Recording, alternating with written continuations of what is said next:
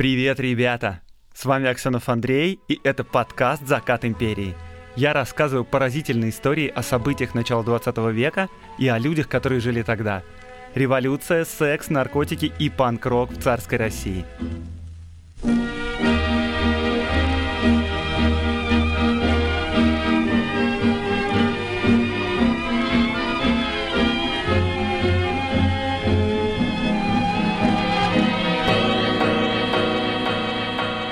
Всем привет! Начинается Новый год, и вместе с ним начинается четвертый сезон бодрейшего подкаста про царскую Россию, закаты империи. Вот так незамысловато. И в новом году я хочу сделать вам обещание, дорогие слушатели. Если вы заметили, то в прошлом сезоне у меня появилась реклама, меня зовут в гости, я пишу какие-то статьи, обо всем этом рассказываю новости, и сама история часто начинается через 5 минут, через 6 минут. Так вот, в новом году я вам обещаю, то все новости про подкаст и про меня будут умещаться в одну минуту. Реклама, если она будет, кстати, заказывайте рекламу, будет умещаться максимум две с половиной минуты. Вот так, обещаю. И теперь, вот, я уже перехожу к новой теме, к первому выпуску четвертого сезона, который посвящен Государственной Думе и всяческим скандалам в ней. Итак, 1 ноября 1907 года приступила к работе Третья Государственная Дума Российской империи. И это был первый созыв парламента, который смог, ну так, более-менее конструктивно работать с правительством. И вообще единственный созыв, который смог отработать от начала до конца, от звонка до звонка. Первые два созыва были не просто оппозиционными, а прям такие революционными. А этот, третий, по большому счету работал совместно с премьер-министром Столыпиным, поддерживал его инициативы, в принципе, можно сказать, что именно этот созыв заложил основу парламентаризма в дореволюционной России. Он показал стране и вообще всему миру, вот русский парламент, вот он какой, вот как он работает, вот какие у него особенности. И Дума 1907 года сильно, очень сильно отличалась от Думы текущего созыва 2016 года. Тогда фактически впервые в России появилась площадка, на которой политики и общественные деятели разные могли вслух говорить на всю страну. Опыт первых двух созывов, которые были разогнаны, я напоминаю, показал, что в законодательном плане возможности Думы сильно ограничены. И Дума стала использоваться депутатами, так сказать, для пиара и самопиара трибуне в Таврическом дворце, где проходили заседания, было приковано внимание всей страны. Там произносились такие речи, за которые раньше можно было ну, в тюрьму даже попасть. А теперь они, эти речи, заслужат аплодисментов и перепечаток в СМИ. Речи в политиков в перепечатках ходят по рукам, их переписывают даже от руки, передают друг другу. Часто Дума используется не для того, чтобы продвинуть тот или иной законопроект, или обсудить его, а для того, чтобы ярко выступить, заклеймить, значит, противников, получить долю внимания и с гордо поднятой головой так быть исключенным на несколько заседаний. Вот это жизнь, вот это популярность. И, конечно, тогда среди думцев было множество ярких, эпатажных даже личностей, которые умело пользовались своими способностями, скажу я, артистическими даже. Пожалуй, в нашей доме мы такое можем вспомнить только в 90-х годах. Сегодня в России, к сожалению, наблюдается жалкое, печальное зрелище. Никакого огня в глазах, никакой борьбы. Никто не поливает друг друга из стаканов, никто не читает с трибуны стихов на злобу дня. Ну, только, может, иногда старая гвардия, Жириновский, отмочит что-нибудь, вспомнит былые времена. Ну, еще там, может, золотой пистолет выпадет из кармана чеченского депутата. Вот и все печаль и тоска, куда катится мир.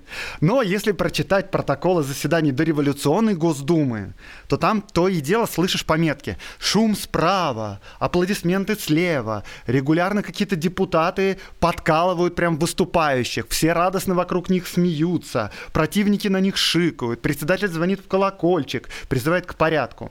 И каждый скандал в Госдуме обсасывают журналисты. Каждая журнальная статья, соответственно, прибавляет популярности тому тому или иному политику. И чем дальше, тем больше некоторые депутаты начинают как бы эксплуатировать сложившуюся систему. И это касается и правых депутатов, и левых депутатов, и либералов. И вот вам сразу парочка примеров. Э, депутат Пуришкевич – это, возможно, самая яркая личность э, в дореволюционном парламенте. Это крайне правый депутат, это монархист, конечно, это глава Черносотенного союза Михаила Архангела. И это, кстати, будущий убийца Распутина, и он у меня уже был в подкасте как раз, когда про убийство Распутина я рассказывал. Так вот, он отличался большим количеством разных приколов. Однажды, например, он начал свою речь со стихотворения Пушкина, имея в виду своего политического оппонента, либерала, лидера партии кадетов Павла Николаевича Милюкова. Значит, начал он так. «Павлушка, медный лоб, приличное название, имел ко лжи большое дарование». А еще, например, как-то на 1 мая, когда левые депутаты пришли в Думу с красными гвоздиками в лацканах пиджаков, Пуришкевич тоже пришел с красной гвоздикой, но воткнул ее не в лацкан пиджака, а в застежку брюк. И Пуришкевича очень часто лишали права заседаний. И когда его лишали этого права, то Пуришкевич гордо так садился на руки приставов Госдумы, и они его выносили таким образом из зала заседаний прямо на руках. Да, но не только правые знали толк в скандалах, конечно, левые. Вот, например, у левых был такой депутат, Гигич Кори. Он был меньшевик, грузин по национальности, и он обладал довольно вспыльчивым характером. И вот однажды с трибуны он назвал своего оппонента, священника, правого депутата Гипецкого, цитирую я, «отщепенцем, предавшим интересы своей нации». И по регламенту Госдумы использовать сильные выражения было нельзя. И можно было получить замечание. Но в данном случае Гигичкори повторил слово, которое ранее сказал сам Гипецкий. То есть «отщепенец». В ответ на это высказывание раздались крики, конечно, в зале заседаний «Вон, негодяя!» А Гигичкори, будто бы вообще не слыша, не обращая внимания, продолжает выступать. Тогда председатель позвонил в колокольчик, а Гигичкори все равно продолжает. Тогда председатель нажал на специальную кнопку, и на трибуне у выступающего загорелась красная лампочка. Но Гигичкори закрыл ее рукой и продолжал выступать. Тогда председатель свесился со своего места и стал кричать прямо выступающему «Ваше выступление закончено! Уходите отсюда!» А в это время в зале происходит прямо бедлам. Депутаты стучат крышками столов, кричат. А какие-то депутаты выбежали из зала заседаний подбежали к этой трибуне, что-то кричат выступающему. В итоге председатель развел руками, показывая, что он ничего не может сделать, встал и удалился из зала заседаний. Такое действие означает перерыв в работе Госдумы на полчаса. То есть все, Госдума не работает. Через полчаса заседание возобновилось. Значит, выступает председатель, и он предлагает исключить Гигичкори на три заседания. И тут вопрос, а за что его исключать? Значит, за слово «отщепенец» его исключить нельзя. Ну, то есть можно, но тогда придется исключить его оппонента, вот этого правого депутата-священника. Э, Начали лезть в стенограмму заседания, и оказалось, что из-за вот этого бедлама и бардака э, секретарь, который писал стенограмму, он туда забыл вписать требования председателя покинуть трибуну. Там этого ничего нету. В итоге председатель предложил исключить Гигичкори за игнорирование председателя, а тут обвиняемый сказал, я ничего не слышал, никаких требований не слышал, простите. Посмотрите стенограмму, если вы думаете, что я вас обманываю. Звонок председателя, я, к сожалению, тоже не слышал его. Лампочка горела. А что, лампочка разве означает окончание выступления? Нет, не означает. Посмотрите в регламент. Короче, начал изображать идиота, полный опять бардак творится, и общим голосованием его все-таки исключили, но только на одно единственное заседание.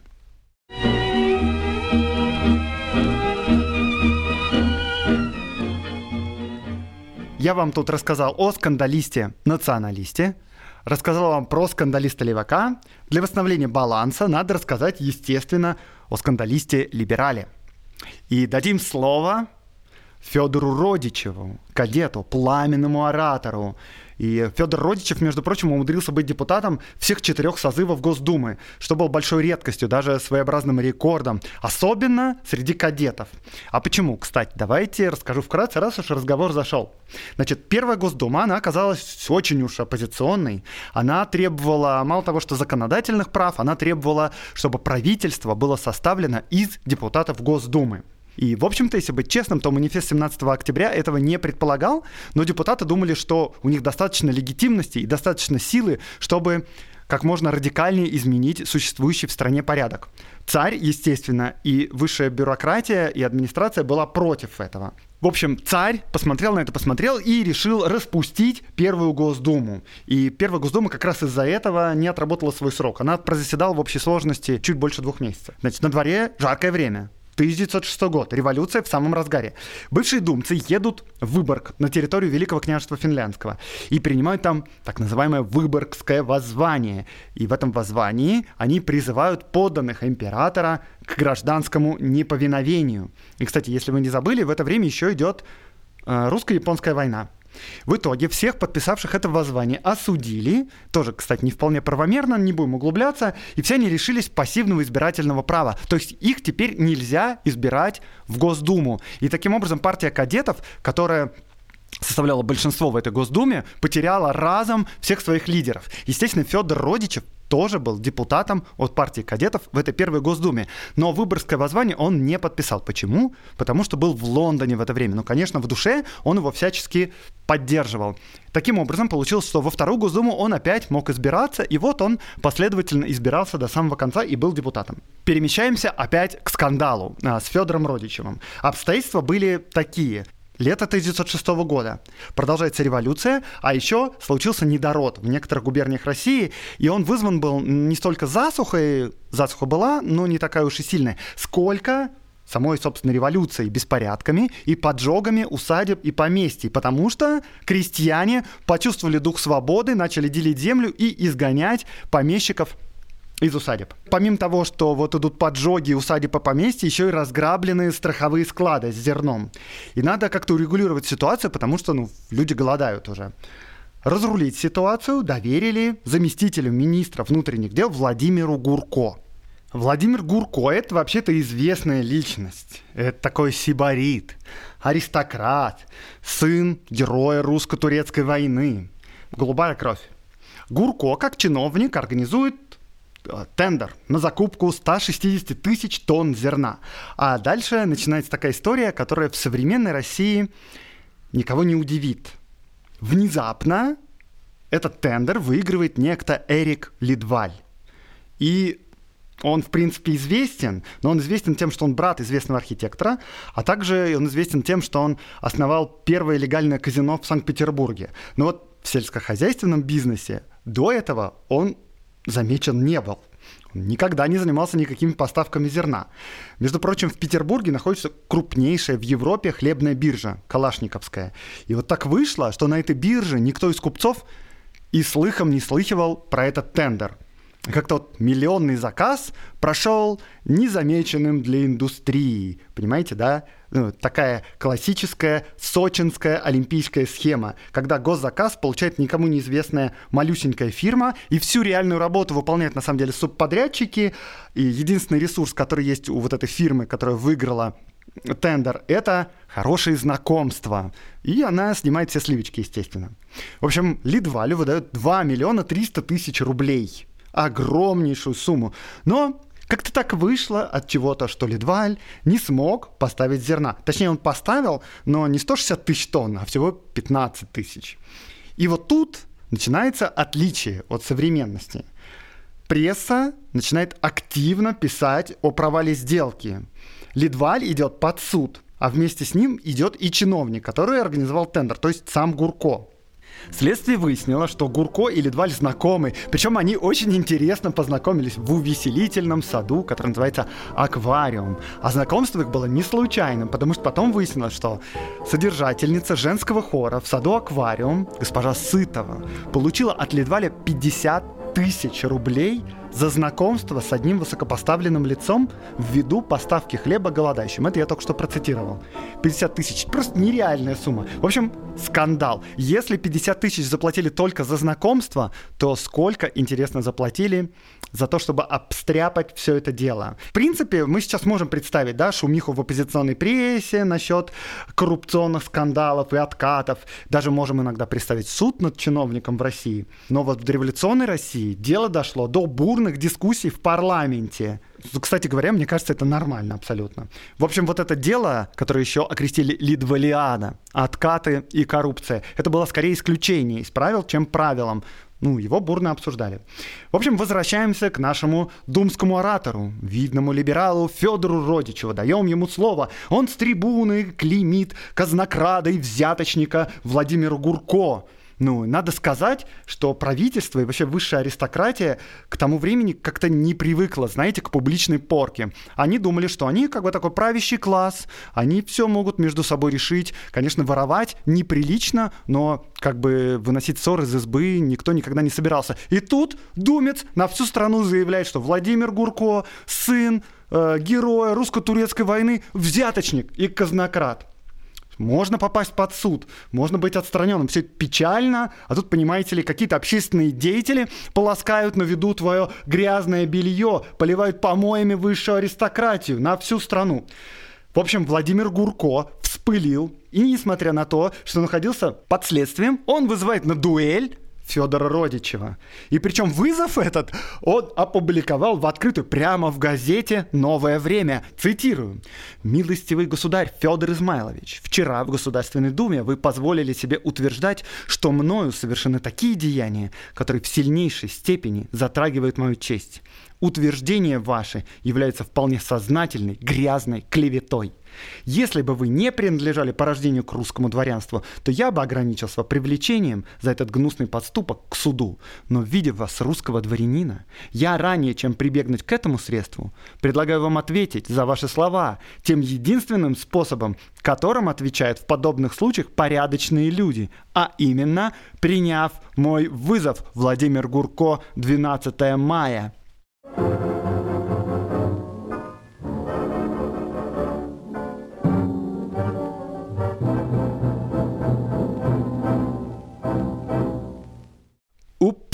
Вот так-то, как-то неожиданное вышло последствие из вашей речи, Федор Измайлович. Вообще-то Федор Родичев не такой был депутат и вообще человек и дворянин, который любит драться на дуэлях. Конечно, вся Дума и вообще вся Россия обсуждают будущий поединок. Вызов же опубликован прямо в открытой печати. Через день в газете «Русское слово» появляется ответ от парламентария. Да, Facebook тогда не было, поэтому приходилось для этой цели пользоваться газетами. Итак, ответ.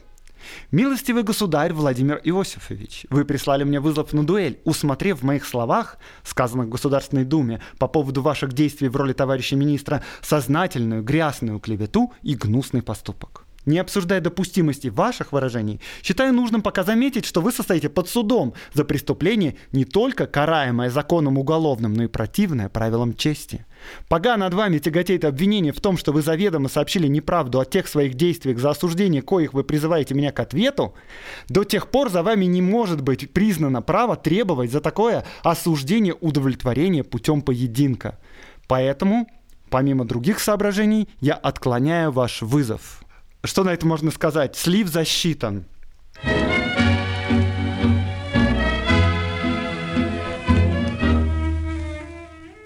Конечно, времена уже давно не пушкинские.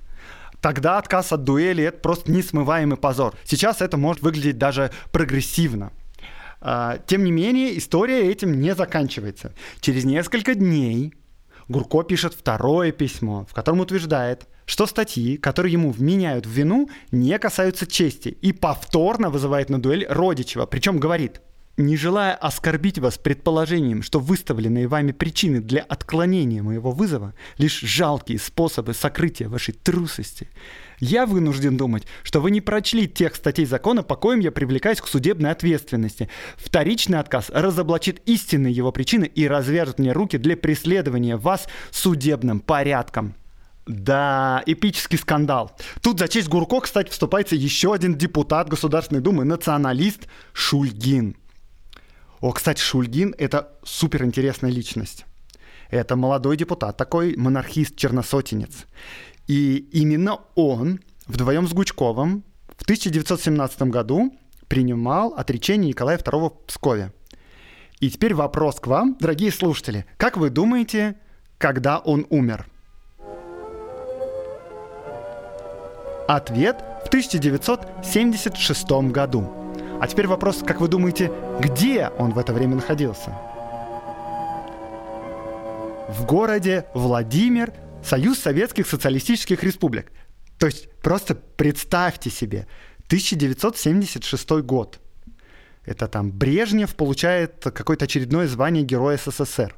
Группа Eagles записывает э, песню «Отель Калифорния». Э, создана компания Apple в 1976 году. Выходит фильм «12 стульев» с Мироновым в главной роли. В «Петушках» бухает Венедикт Ерофеев. А в 70 километров от него умирает черносотенный националист, депутат Государственной Думы, который принимал отречение из рук Николая II. Я не знаю, как вас, мне такие вещи прям сильно впечатляют. Мы можем представить, что эти мигранты еще где-то живы там, за границей. Но он живет прямо во Владимире, в Советском Союзе. Короче говоря, за 69 лет до этого молодой депутат Шульгин говорит Федору Родичеву, значит, если, дескать, дуэль с подследственным Гурко для вас невозможно, то вот я к вашим услугам, я вас вызываю на дуэль. И тоже, что характерно, он напечатал этот вызов в газете «Новое время». И так Федор Родичев получил два вызова на дуэль за неделю. Но и на этот вызов он не ответил, заметив в кулуарах парламента, что партия кадетов противники дуэлей, принципиальные. И что, я цитирую, это не дума, а какой-то тир для стрельбы.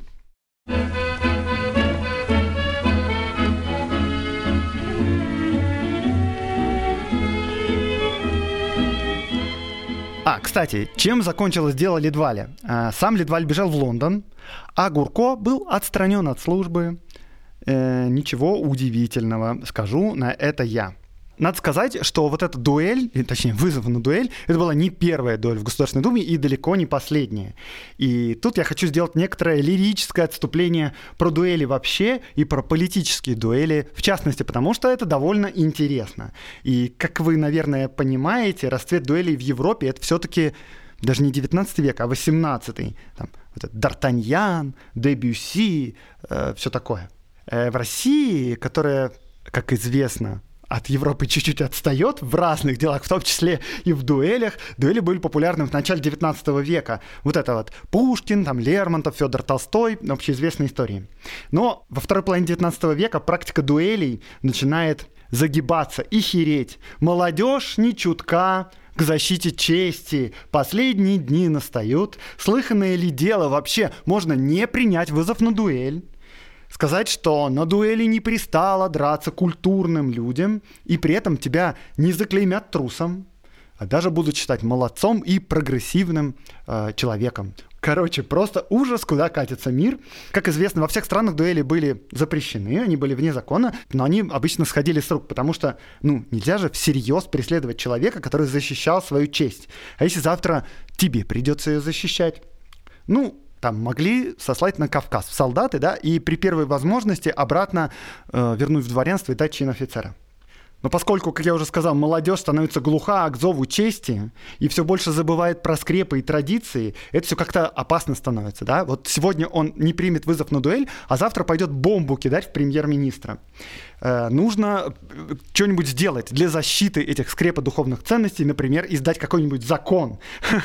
Как обычно, в таких случаях э, методы защиты довольно глупы.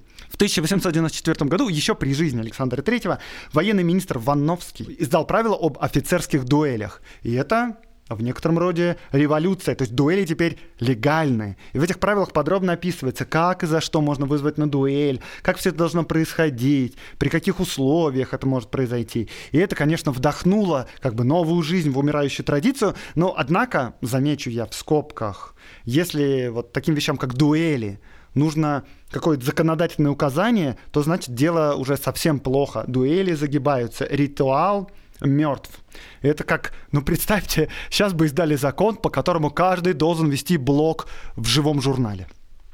Короче, в описываемое мной время дуэли переживают некоторые, я бы сказал, ренессанс, но на самом деле во всем чувствуется упадок. И вот модерновый поединок — это вам не старая добрая дуэль, понимаете? Потому что стреляются мещане, стреляются купцы, чуть ли вообще не вчерашние крестьяне вызывают друг друга на дуэль. Типа, это простой такой способ почувствовать свою принадлежность к высшему классу. Вот мы как взрослые, как настоящие дворяне, палим друг в друга из пистолетов. А что, имеем право? И вот тут нужно сказать о специфическом виде дуэли, которая появилась тогда, о политической дуэли. Раньше, во времена старой доброй дуэли, а, дуэль совершалась вообще-то тайно. И даже не всегда из-за законодательного запрета. Просто дуэль — это ну, личное дело, это дело чести. Это не то, что надо выносить на публику, скандалить, публиковать посты в Фейсбуке. Ты негодяй, нет, ты негодяй. Печатать в, газетах вызов на дуэль. Это просто нонсенс. Это неприлично, и зачем, в общем-то, это делать? Это частное дело двух людей. Вот политическая дуэль — это совсем другое дело. Да? Вы заметили, что вызов не просто был брошен, он был прямо опубликован в открытой печати представьте, вот есть конфликт между людьми, и этот конфликт люди решают как бы не в личке, не с друг другом переписываются где-то, а прямо они пишут гневные посты про друг друга в Фейсбуке. И у этих постов, что характерно, огромное количество репостов и комментариев. Вот, и точно так же это работало и тогда. Многие дворяне, которые уважали старую добрую дуэль, сокрушались, что вот такие вызовы вообще дискредитируют полностью традицию. Но для политиков это был интересный, и полезный инструмент чего? Привлечение внимания к себе любимым. Некоторые, вроде Гучкова из партии 17 октября, вообще регулярно пользовались этим приемом. И кажется даже иногда, что в моменты, когда популярность Гучкова чуть-чуть падала, про него начинали забывать, он такой, что же мне сделать? Не вызвать ли мне кого-нибудь на дуэль? И бах, кого-нибудь вызывает. Милюков, например, лидер партии кадетов, который, как вы помните, партия кадетов, мы принципиальные противники дуэлей. Вот даже Милюков э, не мог побороть искушение попасть в газеты. Например, в 1908 году внепартийная газета «Русское слово» так комментировала предстоящий поединок Милюкова и, собственно, Гучкова, то есть двух либералов, двух лидеров либеральных партий 17 октября и партии кадетов. И цитирую эту статью, явный сарказм там проглядывает сквозь строки. Поединок заслонил собой все интересы думской жизни, все вопросы, все злобы дня. Конфликт, происшедший между лидерами двух главнейших думских партий, между двумя серьезными общественными силами, покрыл собой все происходившие до сих пор инциденты между отдельными депутатами. Каков бы ни был исход, он, несомненно, по всей своей обстановке имеет историческое значение для Третьей Думы. Ну, надо сказать, что из-за этого действительно Дума во многом приобрела такой легкий налет скандальности. И неправильно думать про Государственную Думу, что там только, значит, втыкали гвоздикой в лацканы брюк и поливали друг друга помоями, фигурально говоря, с трибуны Государственной Думы. Там велась, конечно, большая скрупулезная, методичная работа, законодательная. Но журналистам и обществам, конечно, всегда интересен скандал. И видите, вот я в том числе делаю выпуск про Государственную Думу, наверное, первое, посвященное непосредственно Государственной Думе, и о чем я рассказываю не о том, как принимался бюджет, конечно, а о скандалах и о вызовах на дуэли. И надо понимать, что это некоторые искажения. А, но, тем не менее, у общества тогда складывается определенный образ Думы. То есть Дума это что-то такое скандальное, эпатажное и многословное. И еще надо сказать, что некоторые круги специально скандализировали образ Госдумы, потому что это им было выгодно, потому что сама идея Думы им не нравилась. Что я имею в виду? В Думе есть большая фракция монархистов и националистов, и они вообще-то ну, они были разные, но очень многие из них были сторонниками самодержавия и противниками принципиальными парламентаризма. И они могли своими действиями специально провоцировать депутатов, чтобы вот показать всей России, что парламент это балаган, бардак, и ничего путного из этого не выйдет, и парламент России не нужен. А с другой стороны, были еще левые депутаты, революционеры, социалисты, которые вообще-то хотели бы революции и свержения царя, и диктатуру пролетариата, а не вот этого вот куцого парламентаризма. И им тоже в политическом смысле была выгодна дискредитация Госдумы. И получается, что единственными, кто был заинтересован в хорошей репутации парламента, были либералы. И у них даже был такой лозунг «беречь Думу». Ну и они, как видите, да, срывались иногда и не могли устоять перед тем, чтобы вызвать друг друга на дуэль. И еще вот о чем нужно сказать. Столетиями в России нельзя было высказывать свое мнение на широкую публику. Ну, то есть нельзя было, естественно, заниматься публичной политикой, но и просто высказываться публично нельзя было. Не случайно там Герцен, Огарев издают колокол в Лондоне. И вот когда в 1905 году открылись как бы все двери и окна, всех как будто прорвало. И читая речи думцев, иногда вообще сложно понять, о чем э, он говорит, в чем суть высказывания, что хочет оратор, э, что он предлагает. А он такое ощущение, что просто хочет выговориться. Он говорит там про голод, про бедность, про неграмотность, про произвол властей. И это, ну, такая общенациональная рефлексия. И не стоит это недооценивать на самом деле. Люди читали эти речи, люди впитывали эти идеи. Это как дождь пошел, знаете, как после столетней засухи. И людям даже не важно было, есть там в речи парламентарии какие-то конкретные предложения. Им было достаточно слышать, что кто-то проговаривает вслух на всю страну. Ну, естественно, с точки зрения э, бюрократии, высшей администрации, там, царского правительства, это выглядело просто ужасно. То есть мы вот привыкли, мы тихонечко сидим, пишем законы, долго обсуждаем, принимаем, все работает нормально. А тут выходят на трибуну какие-то балаболы, несут какой-то бред. И эти люди претендуют на то, чтобы управлять страной серьезно, да, но скажу я так, в общем, в терапевтическом плане это было не только полезно, это необходимо было для всей страны. Это как бы нормальный путь. 300 лет тебе нельзя ни о чем говорить, сначала нужно выговориться. Но реально в плане конструктивном, законодательном это часто было далеко не просто от эффективной бюрократической работы, а часто далеко вообще от реальности. И надеюсь, теперь вам стало немного понятнее атмосфера в Госдуме, и вы поняли, как воспринимались тогда дуэли. И теперь, наконец-то, пришло время поговорить о дуэли Столыпина.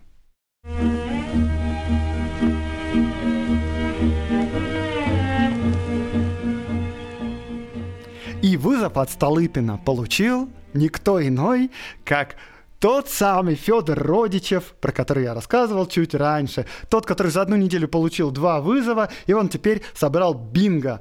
Вызов от заместителя министра, от депутата-монархиста и от председателя правительства. И обстоятельства были такими. Тут тоже немножко нужно дать контекст, чтобы понять, о чем идет речь. Напоминаю вам, что идет революция. Рабочие бастуют, крестьяне разоряют и жгут усадьбы. Еще идет русско-японская война, и страна погрузилась в хаос. К лету 1906 года либеральная оппозиция – которая, в общем-то, стояла во главе этой революции изначально. Я как-нибудь поподробнее об этом расскажу, потому что, может быть, вас это удивит, но вовсе не партия большевиков и не РСДРП э, была организующей силой революции 1905 года, и даже не социалисты-революционеры, которые, конечно, кидали бомбы. Основной движущей силой революции 1905 года был Союз Союзов, это либералы, и именно вот члены Союза Союзов впоследствии организовали партию кадетов – ну, об этом отдельно я буду рассказывать. Короче, вот к лету 1906 года либеральная оппозиция, она уже перестала контролировать выступления рабочих и выступления крестьян за пределами крупных городов, если вообще она когда-либо их контролировала.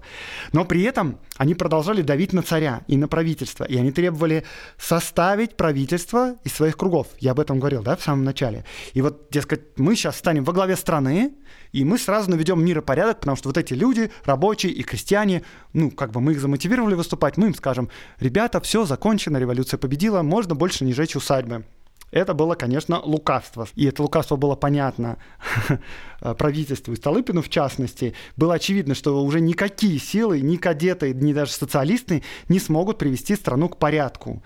И к лету 1906 года повсеместные народные выступления стали абсолютно стихийными. И более того, к протестам подключились не просто там профсоюзные организации, а самые настоящие уголовники.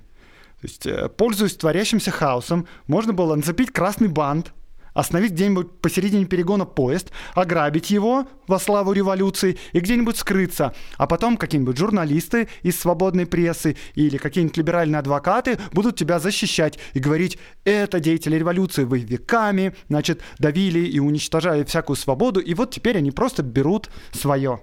И, надо сказать, суды в России работали прекрасно. И объективно решали все свои вопросы в мирное время – но вот э, во время революции они, очевидно, не справляются с наплывом дел, и к тому же очень сложно по справедливости осудить восставших. Вот, к примеру, совершено противоправное действие. Сожжена усадьба, кто-то там даже погиб. А кого именно сажать? Вот как доказать, что именно вот этот крестьянин поднес факел к дому? И это невозможно. Кроме того, само следствие должно идти довольно долгое время. Нужно собирать доказательства, показания свидетелей, потом процедура какая-то должна быть. Ну и кроме того, сами судьи, не говоря уже вообще об адвокатах, э, симпатизировали восставшим и не всегда симпатизировали царскому правительству. В большинстве они тоже были вполне либерально себе настроены. Надо что-то с этим делать. Летом 1906 года во главе правительства становится Столыпин, и он вводит решительные меры. Значит, вторая Госдума, которая занималась подстрекательством в том числе, распущена. Третья, вот про которую я в основном рассказываю, еще не собрана. И в перерыве между созывами можно издавать законы без согласования с парламентом, потому что у нас же уже э, есть как бы конституция, манифест 17 октября, который говорит, любой закон должен действовать, если за него проголосовал парламент. Но вот сейчас так получилось, знаете, Думы нету по каким-то причинам. Законы нужно издавать. И вот Столыпин вводит военно-полевые суды. И это радикально изменило ситуацию в стране. В губерниях, которые были переведены в режим чрезвычайного положения, временно вводились особые суды из офицеров, которые разбирали насильственные преступления. И передача дела в суд происходила в течение суток после совершения преступления. Разбор дела мог длиться не больше двух суток, и приговор приводился в исполнение в 24 часа. И в таких военно-полевых судах у подсудимых не было никакой защиты. Конечно, в результате работы этих судов были ошибки, но с введением судов военно-полевых насилие, погромы, поджоги очень быстро сошли на нет – страна успокоилась. И к тому моменту, когда э, избралась третья Госдума, которая могла бы отменить этот закон, революция уже фактически была погашена. И всего эти суды приговорили к смерти около тысячи человек, 1100. И традиционно Столыпина называют кровавым палачом революции, который задушил своими беззаконными судами значит, борьбу народа за свободу. Но, но, э, тут надо сказать вот что. За один первый год революции только одних государственных чиновников было убито три с половиной тысячи человек. Если посчитать общее количество убитых и раненых за все время революции, включая там поджоги усадеб, ограбления, погромы и прочее, то количество жертв приближается к 17 тысячам человек. А если вспомнить про военно-полевые суды Столыпина, э, которые судили на смертную казнь 1100 человек, то из этой 1100 э, только в отношении 700 были приведены приговоры в исполнение. Ну, надо сказать, не только военно-полевые суды действовали. В общем, если все вместе посчитать, то с 1905 года по 1910 год по приговорам различных судов было убито 3700 человек – а за первый год революции одних только государственных чиновников террористами было убито 3500 человек. В общем, тут немножко математика, знаете, не сходится. Э, короче говоря, в течение полугода после введения военно-полевых судов э, страна успокоилась, Революция закончилась не вследствие манифеста 17 октября, не из-за того, что собралась Госдума и выполнены политические требования оппозиции. Все вот эти события, и манифест, и Госдума, они только эскалировали революцию. И хаос революции закончился репрессиями. Но благодаря революции в стране появилась конституция и парламент. И это, конечно, не то, что необходимо, это уже давно назрело в стране, это, безусловно, полезное приобретение. И это не я так думаю, это думает тогда все общество, включая ближайшее окружение царя.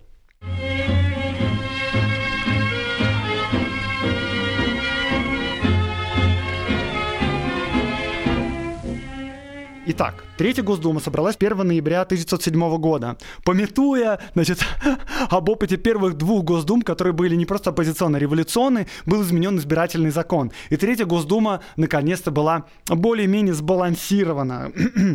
Значит, но она все равно оппозиционна, и либералы в ней крайне негативно оценивают репрессивные меры Столыпина. Они их называют беззаконными и попирающими права человека. Ну, в этом они, собственно, правы. К тому же, конечно, они находятся на другой стороне политического спектра. Они же хотели победы революции, а революция проиграла. Ну, в общем, возвращаемся в итоге к нашему кадету, либералу Федору Родичеву. 17 ноября он выступает с трибуны, и он яростно клеймит душителей революции такими вот словами. Стала ли правдой старая статья основных законов, говорящая, что русская империя управляется на точных основаниях закона? Может ли каждый из нас быть уверенным, что право его не будет нарушено ради государственной пользы? Ради мгновенного понимания случайным носителем власти этой пользы? Можем ли мы сказать «дом мой есть замок мой», Можем ли мы ручаться за то, что представителям власти ради успокоения дом этот не будет сожжен? Рукоплескание слева, протест справа. Нет, не можем. До тех пор, господа, пока Россия еще делится на разряды, пока права каждого поставлены в зависимости от его заслуг перед властью, стоящей выше этого права, перед властью, признающей это право не потому, что сама ему подчиняется, а потому что она раздает его как привилегию. До тех пор русского гражданина нет, и до тех пор мы, любящие свое отечество, стремимся создать его. Рукоплескание слева, голоса справа, Выборг, общий смех. Речь такая очень патетическая, очень длинная, да, и, как я и говорил, не очень понятно, чего, собственно, хочет выступающий, но в конце концов Родичев распаляется совершенно, особенно слушая вот эти выкрики слева и справа, и он произносит в конце своей речи вот что. Правительство мы приветствовали бы, если бы оно бесповоротно вступило бы на путь права и в область суда не вносило бы угроз. Мы приветствовали бы его, если бы оно сошло с той плоскости силы, которая составляет только оправдание преступлений. При наличности этой психологии рассчитывать на прекращение преступлений – это утопия, потому что тот, кто не осмеливается судить всенародно преступника и казнить его, тот прежде всего сам сомневается в своей правоте а сомневающиеся в правоте своей насилием не создадут власти своей, они могут лишь похоронить ее. Вот почему мы защитники порядка. Общий смех закона и власти. Шум. Звонок председателя. Да, господа, я скажу вам более. В то время, когда русская власть находилась в борьбе с эксцессами революции, только одно средство видели. Один палладиум в том, что господин Пуришкевич называет муравьевским воротником, и что его потомки назовут, может быть, столыпинским галстуком. И тут оглушительный продолжительный шум, возгласы «довольно», «довольно», «долой», «вон», звонок председателя. Да, это было сильно. Родичев назвал виселицу, на которой вешают революционеров, столыпинским галстуком. Поднялся невероятный шум. Его выступление было прервано. А в это время прямо в зале заседаний находился Столыпин. Он поднялся и ушел из зала, точно так же, как и ушел председатель Госдумы. К трибуне сбежались депутаты. Казалось, Родичева сейчас вынесут просто на руках из зала. Заседание было прервано. И после заседания Родичева исключили на максимальный срок на 15 недель. Значит, во время перерыва председатель Совета Министров Столыпин Петр Аркадьевич, оскорбленный словами Родичева, потребовал от него удовлетворения. Ну, то есть он вызвал его на дуэль. В комнату председателя Думы Хомякова явились министр народного просвещения Кауфман, государственный контролер Харитонов и попросили передать о вызове Родичеву. Родичев явился в кабинет. Э, как и в прошлый раз, конечно, он стреляться не хотел. Ну, в общем-то, он понимал, что он сказал лишнее. Да. И Родичев принес Столыпину личные извинения. Сказал, что он совершенно не имел в виду оскорбить главу кабинета и искренне раскаивается в своих выражениях, которые были не так поняты, и просит его извинить. И Столыпин сказал, «Я вас прощаю». Объяснение было окончено, но по воспоминаниям Петр Аркадьевич не подал руки парламентарию. И неугомонный Пуришкевич, с которого мы начали и к которому возвращаемся в конце этого выпуска, по этому поводу сочинил следующие стихи. За галстук сильно заложив, Федюша Родичев на кафедру взобрался и там судить принялся о галстуках и в кось, и в кривь. «Федюшенька, родименький, приятель, пойди водою окатись, проспись», — заметил Федя председатель. «Ведь все, что порешь, дичь, пустые словеса, коптишь напрасно небеса, а пользы ей же ей не видно для народа от красноречия твоего. Уйми, уйми скорее его, за москворецкая колода». Куда? Вошел Федюша в раж. Куражится, его кураж кадетам истори приятен. Известно, солнце не без пятен, об этом знают все и даже Милюков. Но, как бы ни было, но был конец таков речам кадетского заила. Проснулся старец Хомяков и Федю за ухо, хотя и очень мило, с трибуны прочь. Знай, дескать, честь, и не морочь нас принадлежностью особой туалета. Гляди, министры вышли вон. Ой, попадет тебе за это, здесь нетерпим кабацкий тон. Струхнул наш Витязь лицемерный. Кадет, что градусник, погоды спутник верный, и мощь правительства по нем узнать легко. Куда? И след простыл забывший чин и лето. С трибуны скок, спешит недалеко к министрам в недра кабинета. Проходит час, и вдруг рукоплесканье волнуется кадетская орда. Сам Милюков, ее звезда, отбил ладоши от старания. Размяк, сияет, счастлив, мил. И Маркова, поймавший Николая, твердит восторженно. Башка, башка какая! У Феди нашего министр его облая и разнеся простил таки, простил. Рассказ рассказа пояснять нет нужды. Кадетской гордости пример, он говорит о том, каких они манер не чужды.